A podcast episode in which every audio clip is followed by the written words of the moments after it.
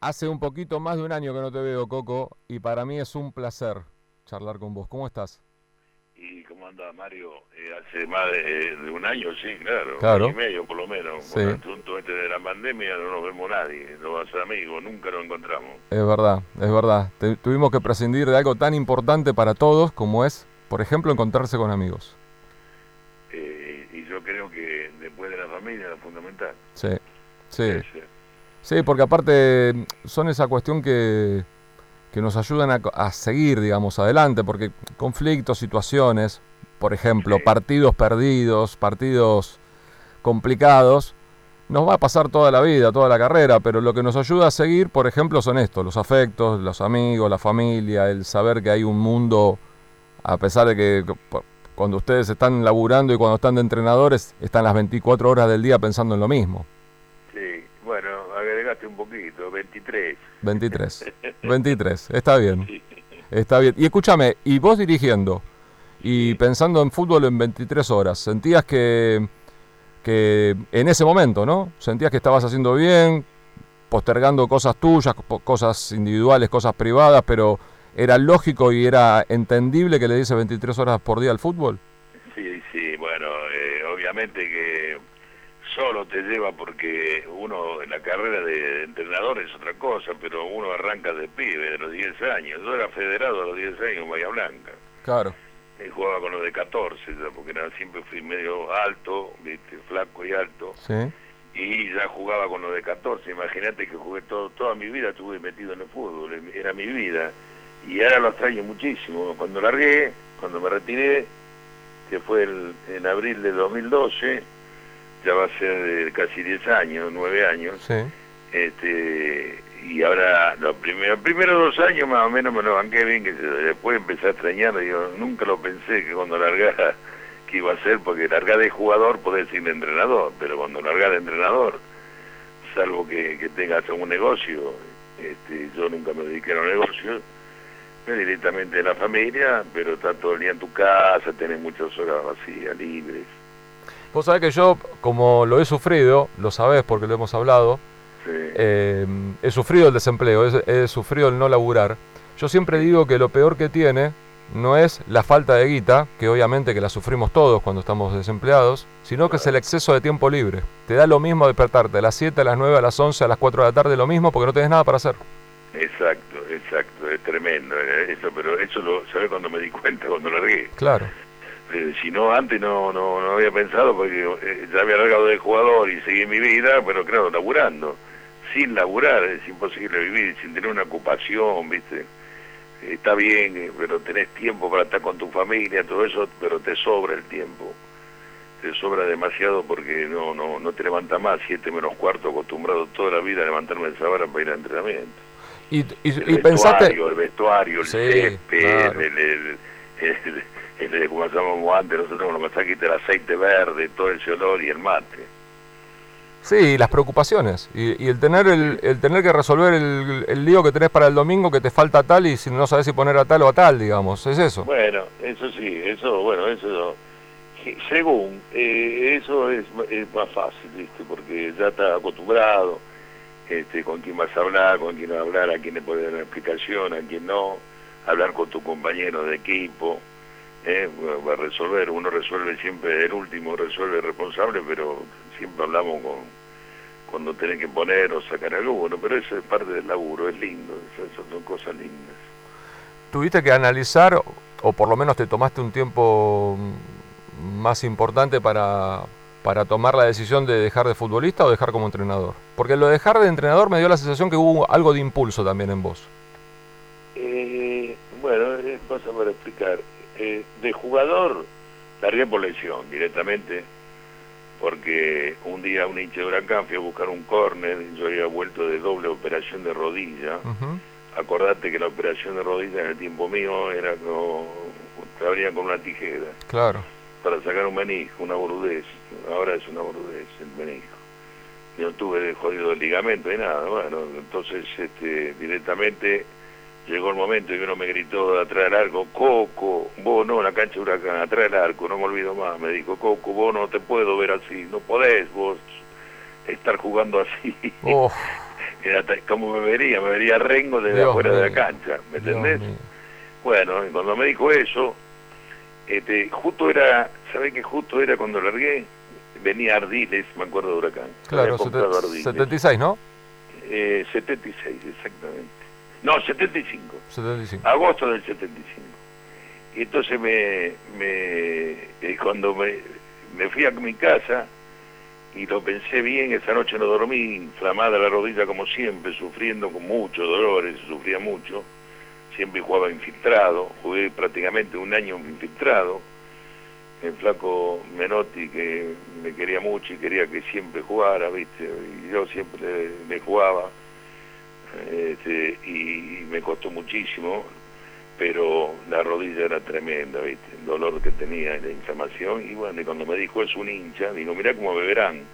Antes de dar lástima, me largo, y me fui a buscar, no dormí toda la noche, me acuerdo que me fui a buscar, fui al utilero, Alberto Catania, me acuerdo de acá, le pedí la ropa, que ni que venía así tan temprano acá, me fui a las 7 de la mañana, antes que llegara al periodismo, porque venía a ardil ese día. Ajá. Sí, entonces le digo, dame, dame todo lo que tengo acá, los botines, todo esto me lo llevo para mi casa porque no juego más. No, sabes, empezó con el botinero y al mediodía me vinieron todos a mi casa, todo el técnico, todo lo que estaban ahí en ese momento huracán, vinieron y profe, la guerra, todos vinieron este, querían que no largara y le dije a todos, ¿no? vinieron todos los muchachos, obviamente, toda la figura que es huracán y Babington y todo lo demás, todo el equipo. Y la vi, la vi, me decidí largar. Entonces me costó al principio, pero yo estaba haciendo el curso de técnico, ya preparándome y haciendo el primer curso de técnico, al, 7 de octubre ya estaba trabajando en Chacarita, de técnico. Enseguida me buscó su coti por medio del otro paradino preguntó sobre mí, qué sé yo, y que yo le había gustado como jugador o como era mi personalidad, qué sé yo, lo que sea. Este, y me fui a dirigir y, me, de arranque ya me fue muy, me fue muy bien. Sí. Y, y bueno, después ya, viste, no tuve tiempo de sufrir nada. Coco, ¿y te sentías preparado para dirigir o te encontraste con la situación y no te quedó otra que empezar a prepararte mientras iba corriendo, mientras iba comenzando la carrera? No, no, me, sentía preparado, sí, sí, eso sí. Este, yo me sentía preparado para dirigir todo, porque generalmente yo con, con casi todos los técnicos tuve una relación de... Bueno, terminé con el flaco Menotti, ¿no? el flaco cuando agarró la selección, había agarrado recién, y después vino Imbellones, vino... Bueno, vinieron dos o tres técnicos. Gitano Juárez, ¿no? También. No, el Gitano no alcancé justamente, porque el Gitano agarró que un muy buen equipo que hizo en el 76. 76, claro. Ya no, no lo tuve, no, al Gitano no alcancé a tenerlo, no. no. Porque no es tan... Me sentía, porque... me sentía, yo me sentía para dirigir, sí. Porque no sé si a vos te pasaba, seguramente sí, dirigiendo, que vos veías tu plantel, veías tus jugadores y decís, este va a dirigir, este va a ser entrenador, este sabe mucho, pero capaz que le cuesta la cuestión de la comunicación con un grupo, porque hay algo que ustedes tienen muy que, se admira mucho, sabes que estoy muy cerca de, algún cuerpo técnico y que, que hablarle adelante, hablarle adelante de 35 tipos todos los días, tipos que te están mirando de arriba abajo, ¿eh? te están examinando todo el día. Porque vos te quejas, es lógico y está bien, vos y los entrenadores se quejan, por ejemplo, de la opinión de los periodistas, de nosotros, pero los jugadores son los primeros que te evalúan, ¿eh? Y lo primero que hablan con, con ustedes, con los periodistas. Claro que sí. claro que sí. Porque ustedes no inventan todo. Muchos me dicen, no, inventaron. No, de algún lado llegó. Se filtra. Las charlas, las charlas, y más cuando después ya empecé a dirigir la selección, a equipos grandes, yo salía de entrenamiento, ponía la radio y ya ustedes ya comentaban, ustedes en la forma de decir, eh, todo. Sí, sí, sí, sí. Este, la radio, en el auto, si me volvía a mi casa, ya comentaban todo lo que había hablado uno, ¿no? Y, uno le daba bronca a eso, ¿viste? O para bien o para mal, pero te daba, te daba bronca, ¿viste? Pero sabés que sale de ahí, de la reunión. Y, y, y vuelvo a decirte porque quiero, quiero tu punto de vista. Esta cuestión de la evaluación del plantel, de los jugadores, el, que indudablemente, por más años que tuvieses, vos eras habías sido campeón de todo con Racing, habías salido campeón con Huracán, tenías un nombre en el fútbol, pero como, como entrenador, largas de cero. Toda esa gloria que conseguiste como jugador, te la metes en el bolsillo. Exactamente, muy bien, exactamente, sí, así es. obviamente que lo sabía, pero una cosa es saberlo y después vivirlo, ¿no? Y como a todos los técnicos, nos va más mal que bien, porque si no tendríamos campeones todos los años. Siempre. Y entonces el único que triunfa es que ser el campeón. Este, y bueno, gracias a Dios yo tuve mucha suerte de, ser campeón en varias cosas, en varias. Tuve muchos campeonatos, pero este, e, e, eso que decís es la verdad, porque cuando te, iba mal, acostumbrado si te va bien, después empecé a contabilizar y tenés mucha más perdida que ganada. Y sin embargo, eh, una de las primeras cosas que uno puede pensar si, si hacemos viste un ping-pong y le decimos a cualquier tipo de fútbol, a cualquier futbolero, ni hablar a un futbolista que, hayas dirigido vos, Coco Basile, lo primero que pueden llegar a decir, una de las primeras cosas que pueden llegar a decir es que ganador. Sí, bueno, ya te dije recién, te contesté la otra, ¿no? ganador, que si te cuentan a perdida, son siempre más perdidas, porque eso a cualquier técnico del mundo, ¿no? Menos a este muchacho, a Guardiola, que habrá siempre ganador. Siempre. Eh, bueno, habrá perdido, habrá perdido uno o dos alguna vez, no sé. Pero eh, siempre ganador, eh, pero después cuando contabilizar, cuando terminas la carrera, este, hay que ver cómo terminas. Pero lo importante es siempre tener la, la cabeza limpia, eh, te verá todo de frente, estar contento con, con lo que hiciste y con lo que te equivocaste, bueno, ya está, no tiene remedio lo que te equivocaste, todos nos equivocamos. Lo importante de un entrenador es la presencia, el carisma, para los jugadores eso que te rodean, los 35 que dijiste. El primer día que te presentaste estudian, te estudian el calzoncillo usado. Todo. Este, y, y ahí es donde ya tiene la presencia tuya ahí te pones en ganador con el plantel primero para lograr cosas, tenés que estar bien con, el plantel, viste, en buena onda, si no muy difícil. Estoy charlando con Coco Basile.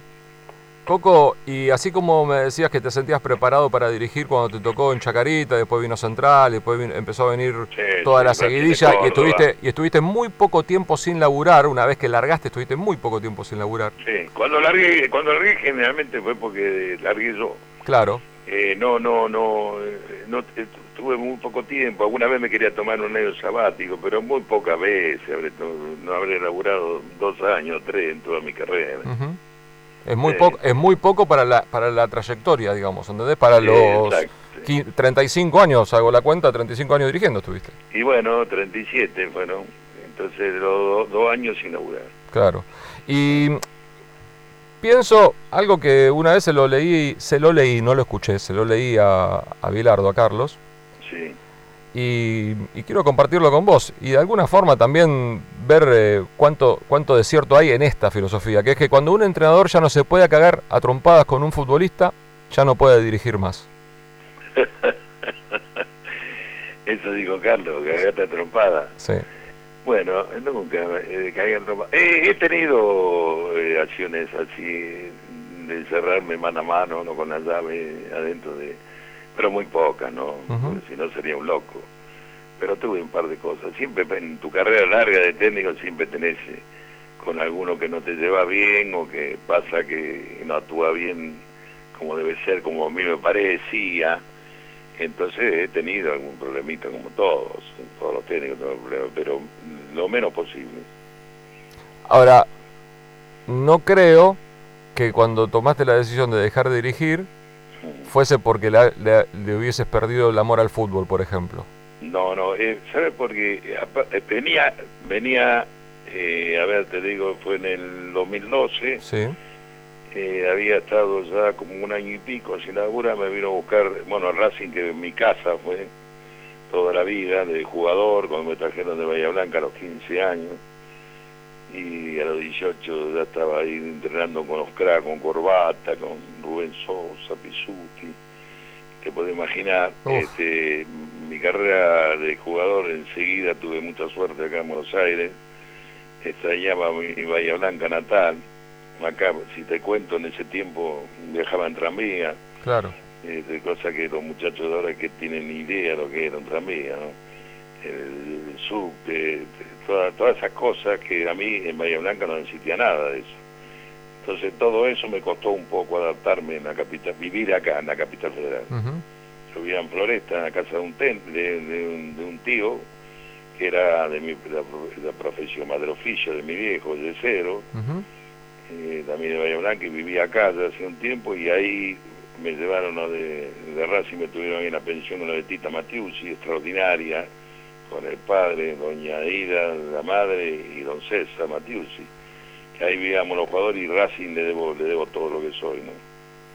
Gracias a la educación, el, llegar a, a, vivir bien, a tener, eh, a hacer figura, a, que te puteen, a todo lo que, todo lo que, lo que te pasa en el fútbol y, este, y me costó un poco adaptarme.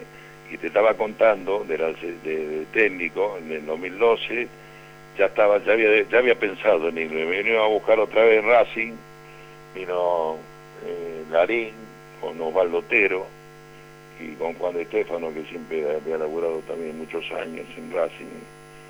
La cantidad de años no me acuerdo, pero te puedes imaginar que muchos, cualquier cantidad de años. Muchos. Muchísimos de jugadores y de técnicos. Y bueno, y, ahí ese día este, fue el problema de, de, Tío Gutiérrez, ¿te acordás? Sí. Bueno, ese día, este, cuando volví en el micro, lo vine pensando con todos los jugadores viniendo y yo hablando con el panadero día, con mi hermano del alma, este, y nadie quería que largara, y, le comenté ahí, bueno, lo voy a pensar bien, pero en principio estoy podrido, viste, de cosas que pasaban, y ese día fue una cosa que nunca me había pasado.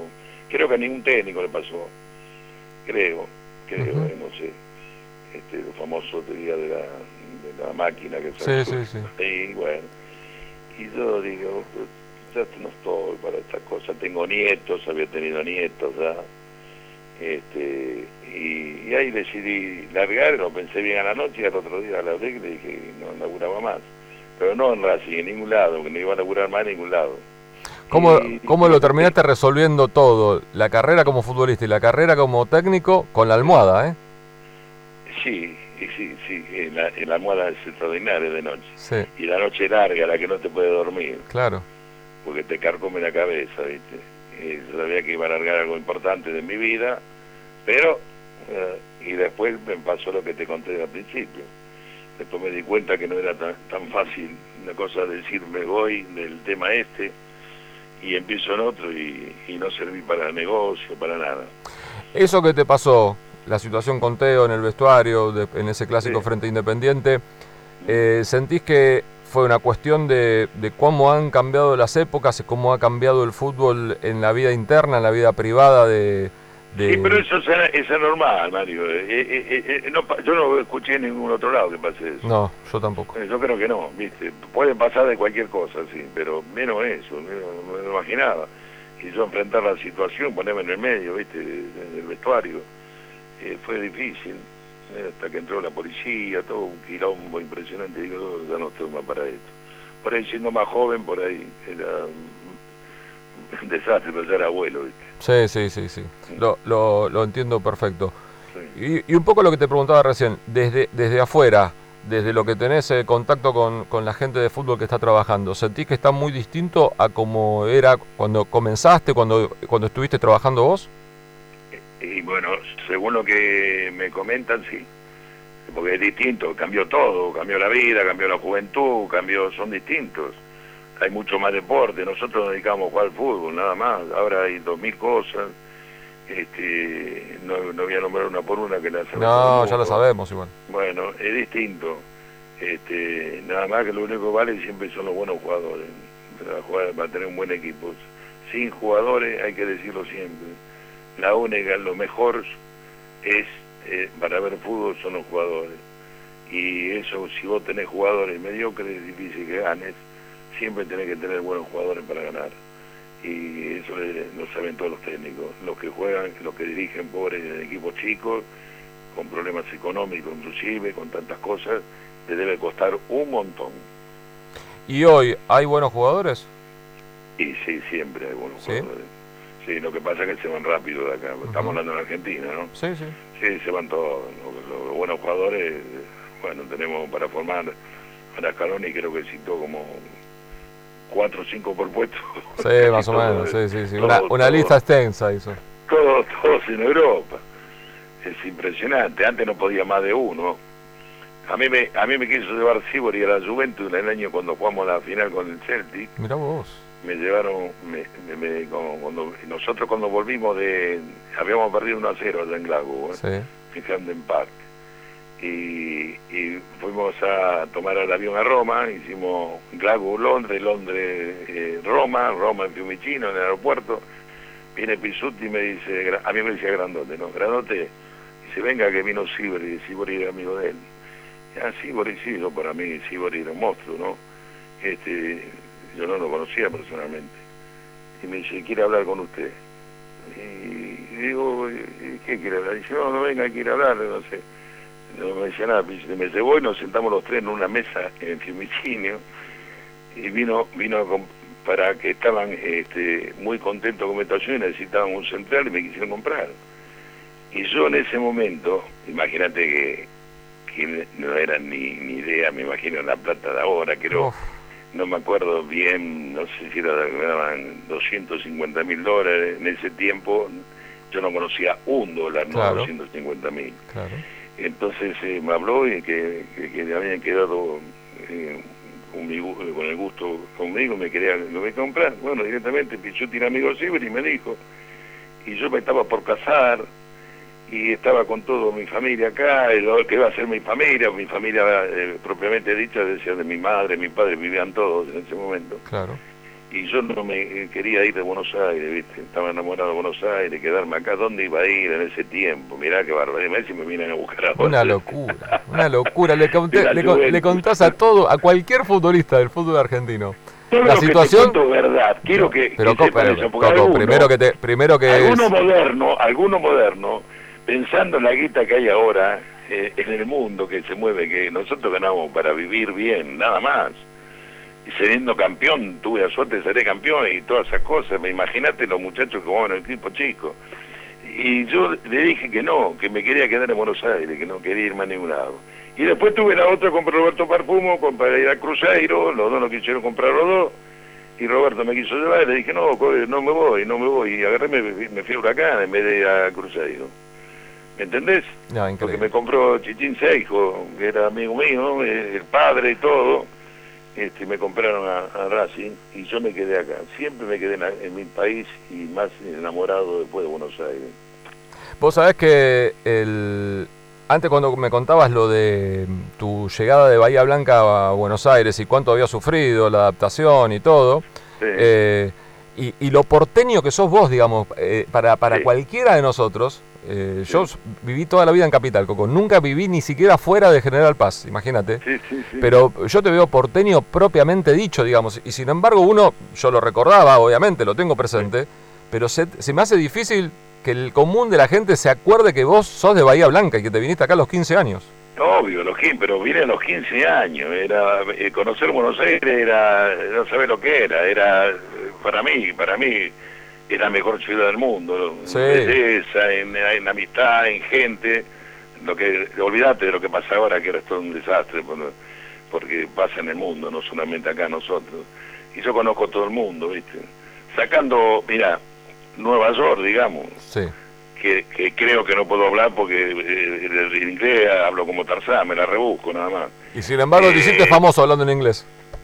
¿Cómo? Te hiciste famoso hablando en inglés, el no comment y un montón de cosas más. Sí, porque tuve, tuve, estudié un poco inglés cuando era más grande, ¿viste? Estudié, estudié inglés.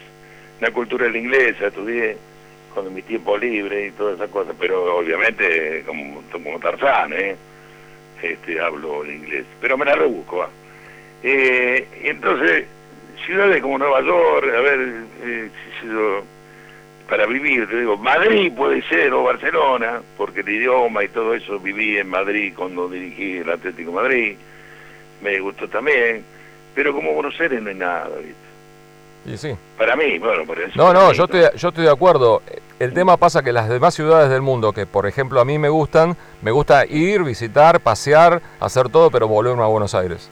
Me pasa eso. sí, muy bien, Vos tuviste la bien. posibilidad, vos tuviste la posibilidad de vivir, digamos, viviste en Madrid, viviste en México, ¿no?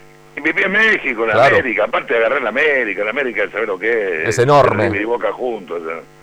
Es, es- es enorme. Televisa, Televisa, son los dueños del país. ¿Eh? O sea, Sin duda. Y entonces, eh, bueno, pero como acá no hay nada. Pero para mí... Coco, y así como... De, de México, porque me vine también, te voy a contar. anécdota. Me despierto en la mañana, nueve, eran ocho, de la- no sé, viste que allá son de dos a cuatro horas menos que acá, siempre, según el momento. Y me despierto en la cama, yo vivía en un hotel en México, en México capital, ¿no? Entonces, en el DF, y veo que un avión se mete en las Torres Gemelas. Vi en la cama, era el 11 de septiembre, y yo me vi, volví, recién salió un avión de allá para acá, ahí mismo renuncié, le dije al presidente, vino a hablar conmigo, no me dejaba ir, que esto, habíamos ganado la con CACAF, habíamos salido subcampeón del campeonato, y tenía un muy buen equipo, había traído a Zamorano, ahí Zamorano, no sabe quién era, Sí, Gardel. Gardel. Gardel. bueno, sí, eh, me debutó el primer día, ganamos 5 a 0 al, al León y hizo de entrada a los 20 minutos había hecho tres goles. No te puedo creer. Un Sí, animal. sí, sí. Un Créelo, animal. créelo. Uno de zurda, uno de derecha y uno de cabeza. Eh, y entonces le dije, no, no me quedo más, porque cruzaban, no sabe lo que era México, esos esos cinco días que me quedé allá. Cruzaban todo de Cal- por California, ¿viste? Claro. venían por Tijuana, venían de Texas, cruzaban en todos lados porque del miedo mundial que había cuando se estrellaron los aviones. Y, y yo me- despertándome en la cama vi cómo se metía el avión, me creía que no le estaba viendo una película porque estaba sin audio, el audio bajo. Eh, son cosas que me pasaron a mí, ¿viste? es increíble. Y dije, no, me voy, yo no me quedo más, tenía mi familia, estaba solo viviendo allá. Y, bueno, y me vine, había renovado contrato por un año más. ¿eh? Qué locura, ¿eh? Las decisiones que has tomado, Sí, sí. esta- estas eh, las decisiones que has tomado para no continuar o para no aceptar. Antes te escuchaba lo de la Juventus, no lo sabía, Coco. Sabes que tengo, No, mu- nadie lo te- sabe, sabés que tengo mucha memoria, que encima te presto mucha atención a todo lo que hablamos. eh, No podés saberlo porque no se lo conté nunca a nadie. nada, increíble. Se lo conté ahora, bueno, ahora, hace unos años, a algunos, a los amigos míos íntimos. Si no, Increíble. ¿de ¿quién me va a creer? Y escúchame, Coco. Dice cómo no va a ir, pero ahora Claro. no dejar ¿Cómo no ir. vas a ir? ¿Cómo no vas a ir? Eso es lo que se piensa. Bueno, antes no. Y podía, creo que uno solo por equipo se compraban, ¿eh? Un extra, eh, extracomunitario, creo Claro. que era uno, no me acuerdo si era uno o tres, la verdad, ahí. No, eran muy pocos, era uno, estoy casi seguro que era uno, y después se volvió a abrir la frontera después del 80, a fines, eh, a comienzos de los 80, que ahí fue Patricio Hernández, fue Fortunato. Bueno, te estoy hablando de octubre Sí, del 67. 67, Eh, 67. eh, claro, cuando jugamos en Glasgow. en Glasgow. ¿Y dónde estuviste cerca de ir a dirigir, que te hayan venido a buscar para ir a dirigir y, finalmente no se hizo? Eh, y no se hizo generalmente por mí. Pero por ejemplo, ¿en Este, dónde? eh, todos los Emiratos Árabes, Sí, todos, sí. todos vinieron a buscarme. Hasta me vinieron a buscar el presidente de Uzbekistán, que es un país que está allá arriba de Rusia. Sí. Tienen todo el gas del mundo. Tienen todo el gas del mundo. Tienen dinero para tirar para arriba. y este me vino era, era tenía una sociedad creo que con la Porta con el Barcelona con el presidente de Barcelona me recomendó me como yo había dirigido allá me conocía y todo y me, me recomendó a mí y sabía mi currículum de la selección argentina acá en las Copas América y todo mi currículum y entonces me quisieron me quisieron llevar y ahí sí me daban eh, mucho dinero, ya sabía lo que eran los dólares, obviamente, Claro. porque no hace tantos años, ¿eh? es cuando, no sé si no fue al principio de los 2000 y pico, 2000 largos, 2010 por ahí, Sí. Y no, no, no quise ir. Ahí, bueno, y después tuve también, tuve de, de equipos de equipos chicos de España, de, nunca el Real Madrid ni el Barcelona, eso lo tengo que aclarar, porque se creen que me, me vino a buscar el Barcelona o el Madrid no. ¿Te quedaste con ganas que te buscaran?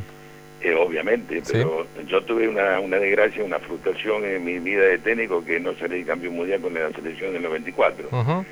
Venía de ganar eh, dos Copas América consecutivas, de tener 33 partidos invictos, de tener un equipazo, y cuando pasó el famoso tema del gran ausente en este momento que es Diego, Diego Maradona, obviamente, este, eh, bueno, ya sabes todo lo que pasó y, no pude, no se me dio y bueno, y afuera. Y, y Virardo y Menotti son los técnicos eh, campeones del mundo y lo ganaron y ya está, y son unos fenómenos.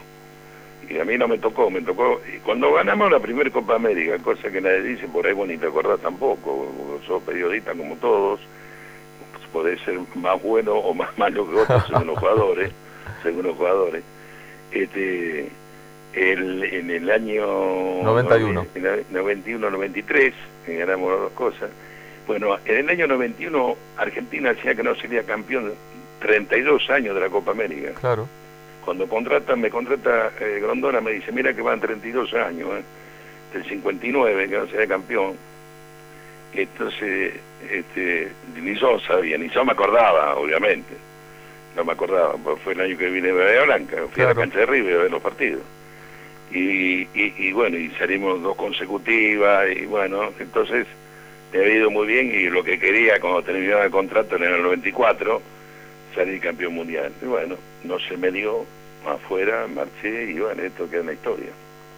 No, a ver, si era esto, me acuerdo perfectamente, te puedo hablar de todos los partidos de la Copa América de Chile y de todos los partidos de la Copa América de Ecuador y también la, mm, la facilidad con que conformaste un equipo cómo, lo armaste.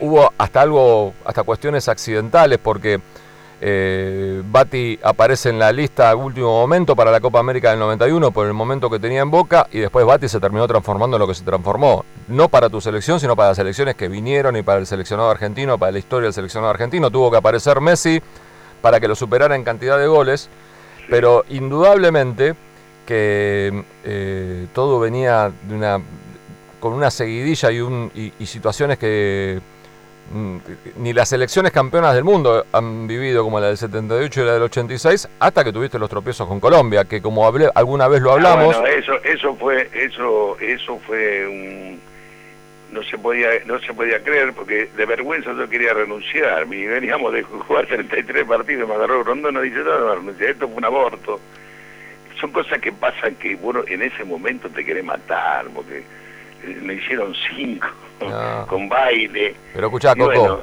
Coco mi opinión, y lo hemos hablado, y me parece que estás de acuerdo conmigo, el baile fue más en Barranquilla, el 2 a 1, que el 5 a 0 acá. Muy bien, muy bien, muy bien. Sí.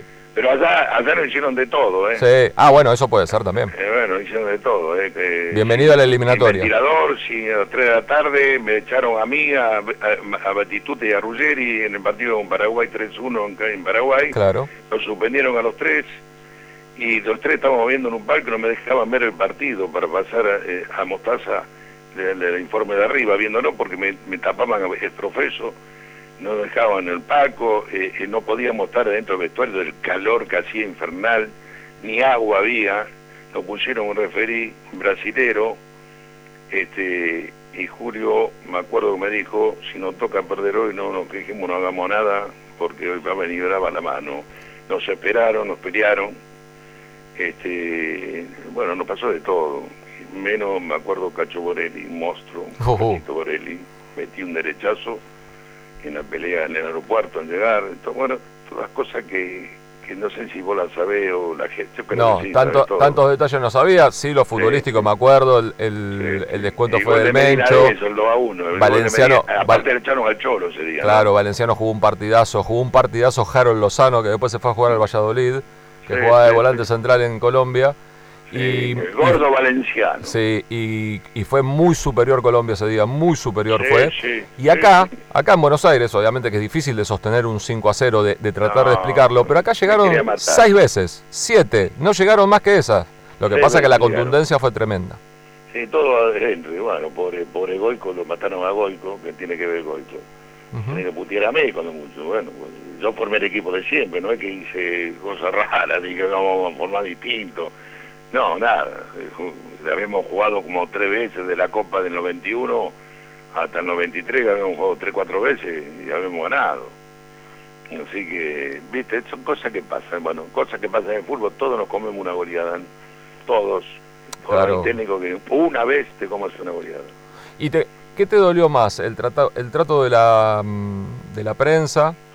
No, no, no, eh, eh, no, salvo la tapa de, la revista importantísima que compré toda mi vida. Sí. Bueno, salvo en ese momento me, me, dio, me dio un poco de bronca porque dos semanas atrás yo era Gardel para la revista. Totalmente. Porque digamos, teníamos tantos partidos invictos. Este, bueno, creo que eran 33 jugando contra todos en cualquier lado. Y ganábamos siempre, bueno, y tenía, aparte la selección jugaba bien, uno no se, se da cuenta cuando jugamos muy bien, bien, muy bien jugaba tenía mucha confianza. Y bueno, nos pasó como a todos, me la comí. Pero lo peor fue el Mundial, el Mundial fue tremendo. Y porque no, no tiene que ver con una cuestión extrafutbolística, y porque aparte el equipo había mostrado un nivel... Sí, sí. De... Yo, le tenía, yo le tenía, la verdad, nos veía jugar en la práctica. Y yo digo, con esto uno vamos a salir campeón, tenemos que salir campeón. Los jugadores convencidos también de lo mismo. bueno, pero no salimos, y listo. Y ya, está, marché. Y bueno, fue la gran frustración de mi vida porque después he salido campeón de, todo, de, todas las copas y todo eso. En los equipos, en Racing, en Boca, en, la selección. Eh, el Racing de Córdoba, el, equipo que me salvó fue Racing de Córdoba. Subcampeón del, fútbol, del torneo nacional. Por diferencia de gol, por diferencia de gol, Racing de Córdoba, que no, eh, un equipazo ahí. Los y los Gasparini eran más famosos, los Colochini y Bujero, no, Dalmul, Noriega, Colochini, Bujero, después Nipi Banco, después... Aramayo, Gasparini. Aramayo, Gasparini, muy bien, la memoria que tenés. Vallejo, Oyola. El negro Vallejo, Oyola, muy bien, ¿qué memoria tenés? No, Coco, acá el que, tiene memoria sos vos, que te acordás de partidos increíbles y de, situaciones mínimas con, con, la cantidad con la cantidad que has estado y que has eh, dirigido. Y ya que hablamos eh, anteriormente, me decías, cuando dejaste el fútbol como futbolista, cuando dejaste el fútbol como entrenador, la cuestión de, la almohada de esa noche, me gustaría que me digas cómo fue la, almohada de Boston, no de Boston, de Dallas, cuando te enteraste del doping positivo de Diego. No, yo me, yo me enteré en, yo me enteré antes que nadie. Me enteré en el avión cuando paró en Baltimore veníamos de Boston, Baltimore hacía cara técnica, Baltimore, viste que allá en Estados Unidos los vuelos son de 6, 7 horas. Sí. Y bueno, este, tan grande que era impresionante. Entonces paramos en Baltimore y me llamó un dirigente este, que estaba venía en el avión, ya le habían avisado que había un positivo. Cuando llegamos a, a Dallas, no sé si vos estabas ahí en ese momento. No bueno, eh, habría, no sé, como hormiga, viste, la marabunta llegó, invadieron todas las pistas de aterrizaje, todo adentro, para comentarle a Maradona y buscarlo eh, ahí, porque él tampoco sabía nada, digo. lo sabíamos lo, el profe Chavarría, el panadero, Mostaza y yo, y no le conté a nadie nada. Tengo una anécdota ahí también en el avión. A ver. Tiene una anécdota que era linda. Este, cuando me entero de eso, le comento a mis compañeros, a mi, a mi, a mi equipo, antes éramos cuatro, ahora, viste, son doce por lo menos, antes éramos cuatro, ¿no?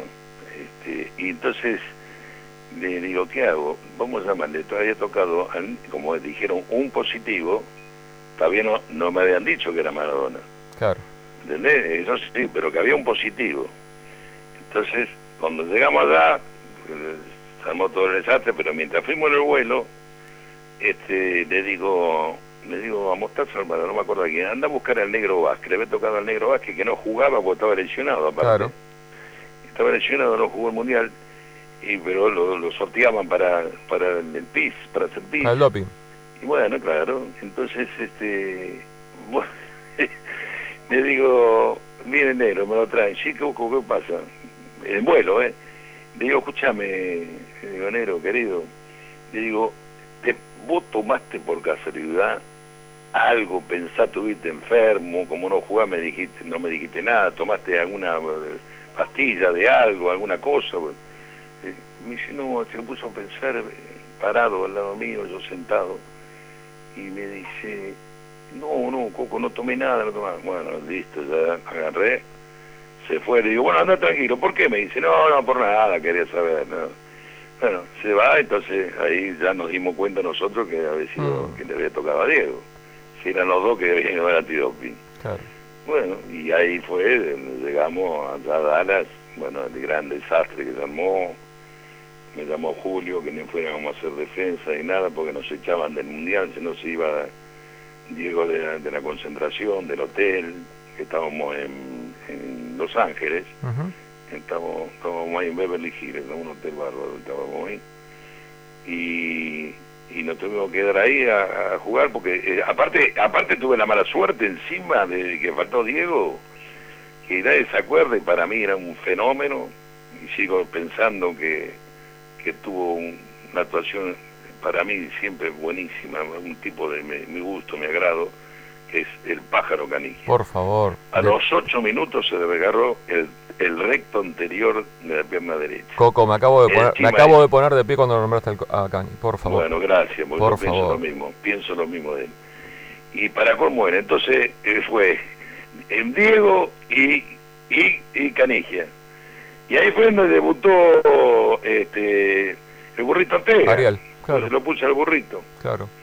Tenía 19, creo. Nada, el equipo, el equipo y el plantel que habías conformado era eh, generaba ilusión y el rendimiento de los partidos frente a Grecia, un rival menor, contra Nigeria, un rival durísimo y que Argentina lo dio vuelta porque Durísimo, encima se, se puso a perder, ganaba. se puso a perder sí. ni bien comenzó el partido, estábamos abajo en el marcador. Sí, sí, sí. Y sobre todo lo que venía mostrando el equipo, el, el crecimiento Antes. de Diego, ¿no? Los últimos minutos contra Nigeria, aguantando la pelota. Sí, Eh, a, a Diego, lo- a Diego lo, lo teníamos con el profe Echeverría, viajábamos en avión de, de, de La Pampa, de Santa Rosa, íbamos ahí, estábamos este, desde el mes de noviembre anterior, eso tampoco por ahí se sabe, por ahí no se sabe, te lo doy ahora como novedad, este, entrenando con él y bajando de peso. Él debutó en el Mundial eh, de Estados Unidos con los 74, 74 500 y él en el Mundial 86 había debutado con 75 kilos. Mirá cómo estaba en ese momento puesto. Entrenaba tres veces por día. Increíble.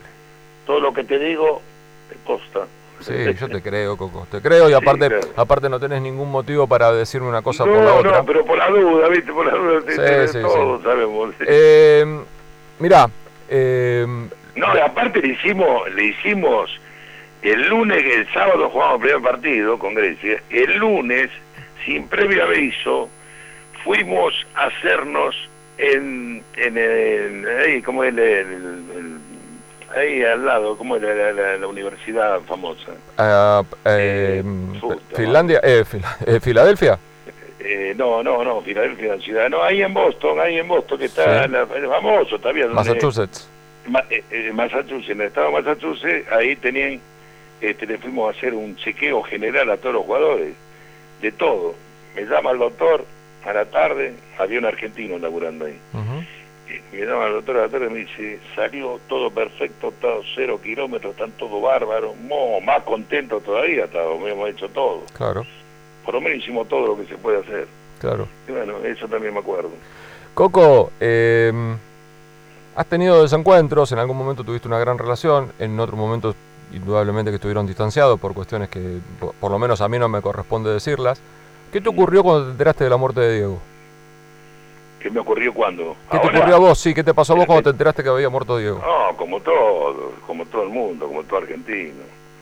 Eh, estaba, me, me lo sentí, lo siento todavía, es como para mí es como si viviera, ¿viste? Porque Sí. para mí era inmortal. Sí, Para mí es inmortal, para todos los argentinos debe ser inmortal. Es, es como, para colmo, prendés el televisor y generalmente todos los días hay algo de Diego siempre.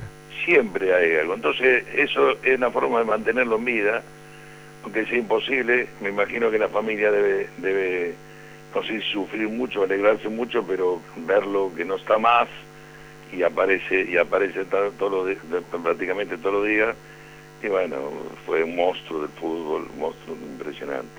Habla, no me sorprende, habla lo que sos, el recordarlo sin rencor, sin, sin, No, ningún, sin no, ninguna no. distancia con él. Ningún rencor de nada, no, no, no. Porque en definitiva, en definitiva, lo que le dieron lo compraron en un kiosco, que allá, allá lo compras en cualquier lado, en una farmacia, en un kiosco, en cualquier lado comprabas el, el coso ese, como Sí, se, ya. ¿eh? La efedrina. La efedrina, la efedrina metabolizada, bueno, eh, bueno, pasó eso, se lo dieron y él estaba tomando porque lo tomaba primero para, primero cuando arrancó para adelgazar, para, para tener, viste, bueno, todas esas cosas que saben los médicos más que nosotros. Y bueno, y se- y lo que pasó, pasó. Fue tremendo. Pero, este, arrancó esta conversación con la gran frustración de mi vida. deportiva. Sí. ¿Y, y, y te habías ilusionado cuando Grondona te volvió a llamar y armaste... Claro, no, me llamó a... eh, yo no dormí toda la noche, estaba desayunando ahí con el médico, con Ugalde, íbamos a ir los dos como técnico, iba a estar... eh, en Dallas estaba la FIFA, ¿viste? Claro. Estaba justo en Dallas, en esa ciudad, y estaba Julio Grondona ahí, instalado. Me llamó antes de salir a las 8 de la mañana para decirme que no parezcamos a hacer ninguna defensa, porque este eh, él estaba pulsado del Mundial ya y que no íbamos a hacer nada. Entonces este, no, no pude ir, todo lo que habíamos hablado para eh, a ver qué era, porque el doctor Pedro estaba, el gran, gran Robertito Pedro, un gran arquero, este, estaba con nosotros, fue a la UCLA, a la Universidad de California, donde nos habían hecho, le habían hecho el chequeo, todo eso, y había algo para reclamar, y porque estaba mal, no sé qué cosa estaba mal, un tema te- médico, ¿no? Y, y bueno, pero no se pudo porque estábamos expulsados. Aparte yo creo que era importante eso, eh, lo que pasó con Brasil, que después salió campeón, con Italia, cuando vine acá renuncié, me volví para allá con el profe Echeverría a ver la final. Este, ¿Fuiste a ver la final? Sí, sí, fui a verlo. Vine acá, renuncié, al otro día me tomé un avión para allá, otra vez No sabía. pero vine a ver acá, bueno, ahora lo sabes. este, y, y, y fue imposible, ¿viste? Para mí estaba Belange, que era la última vez que podía salir campeón Brasil, Claro. que no sería campeón más, y, otra vez sería campeón Argentina, y yo creo que nos prepararon todo, con la gordita rubia que entró a la cancha cuando entró, hubo sospecha de todo, y bueno, y ya está. Para, para los jugadores, la otra vez, hace un poco tiempo, escuchaba una nota a Abel Balbo y los jugadores tienen la sensación de que, que indudablemente estaban buscando a Argentina, lo estaban buscando por algún lado porque futbolísticamente, en esto que hablábamos, en estas dos primeras jornadas, indudablemente había sido el mejor equipo del Mundial. Para mí, para mí es eso, porque vos acordate que Abelange era el último año que estaba en presidente de FIFA Claro, y era la última oportunidad que tenía en el Mundial de Estados Unidos para que él saliera campeón mundial. claro. Y bueno, ellos no salían campeón desde el 70, Del 70. del 70, Claro, de 24 México. años. Bueno, y bueno, y nos pasó. Y te decía antes, si te había generado ilusión cuando Grondona te volvió a llamar para agarrar la selección en el 2007. Sí, sí, y otra vez íbamos, íbamos otra vez para salir campeón, otra Copa América invicto, invicto aparte, siempre invicto salimos Siempre. eso en la Copa, y perdimos con Brasil, que fue el peor partido que jugó esa selección. Este, la verdad nos hicieron un gol a los dos minutos, después nos jugaron de contra, de contra, bueno, perdimos bien porque los goles fueron válidos, este, pero éramos, eh, sabe que éramos mejor, era un mejor equipo nosotros que ellos, este, y pero se dio así. También con, un- eso- con una conformidad de plantel que a, a veces pienso, cuando, cuando escuchás a cualquier entrenador, a cualquiera, ¿eh? no importa si es amigo o no, que tal no puede jugar con tal, o si pongo tanto arriba me quedo descubierto.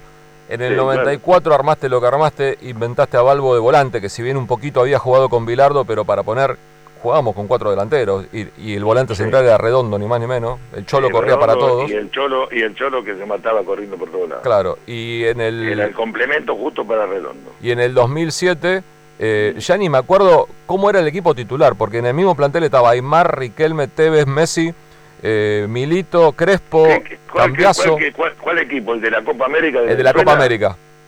¿Cómo te lo digo? el No, equipo? Zanetti, Ayala, Milito, Heinze, eso seguro, con el pato en el arco.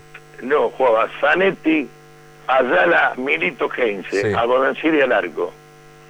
Después en el, en el medio jugaba eh, Verón de 5, de 5 Mascherano, Sí. Cambiazo, eh, después jugaba Messi y Tevez adelante y de enganche el mejor eh, que me anduvo con fenómeno que era Riquelme. Nada, increíble. Y afuera tenías a Tevez, Crespo, eh, sí, sí, no, Milito. entró Crespo de entrada, se desgarró cuando pateó el penal contra Estados Unidos, Estados 4 Unidos. 1 Sí. se desgarró y siempre le voy a estar agradecido a Crespo que me pidió quedarse porque él se desgarró, se podía venir porque era la primera fecha del campeonato y puse a Tevez ese día que era el suplente de Crespo en ese momento, después la rompió Tevez. Sí. Nada, increíble. El equipo, y, y no tuviste la suerte, porque es cierto, ¿eh? Argentina no jugó una buena final. Sí, no, Pero- mala, muy mala, muy mala final, pero jugó todos los partidos, le hacíamos cuatro a todos. Sí, era increíble lo, lo- que andaba el equipo. ¿Y Y, te, bueno, y eran te- buenos jugadores. te dolió no, haber podido terminar la eliminatoria? ¿Cómo? ¿Te dolió no haber podido terminar la eliminatoria? Aquel partido Eh. frente a Chile en, en Santiago.